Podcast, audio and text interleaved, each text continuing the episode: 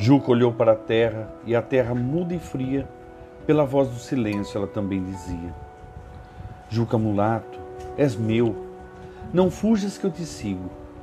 Onde estejam teus pés, eu estarei contigo. Tudo é nada, ilusão.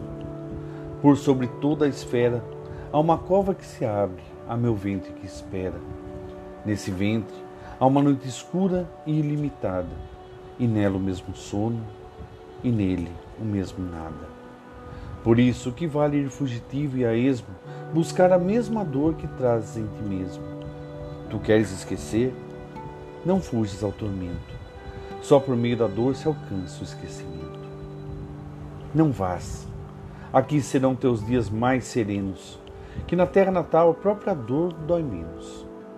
E fica, que é melhor morrer, ai, bem sei eu, no pedaço de chão em que a gente nasceu. Dona Almira, lembro da senhora lendo esse trecho desse poema de Menotti Del Pique para nós na sala de aula. E foi uma coisa que marcou muito para mim. É, aliás, né, todos nós que tivemos o privilégio de ter a senhora como professora, tivemos a vida marcada por seu exemplo de pessoa, de dignidade, de caráter. Né?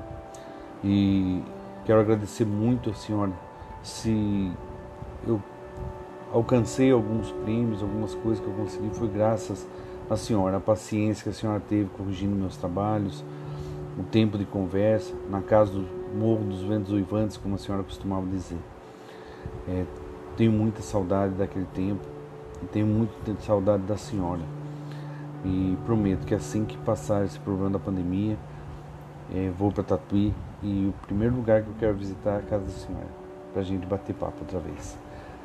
Um beijo no coração, que Deus abençoe muito. A senhora não foi uma pessoa que se formou professora, a senhora nasceu professora. A senhora é professora de coração.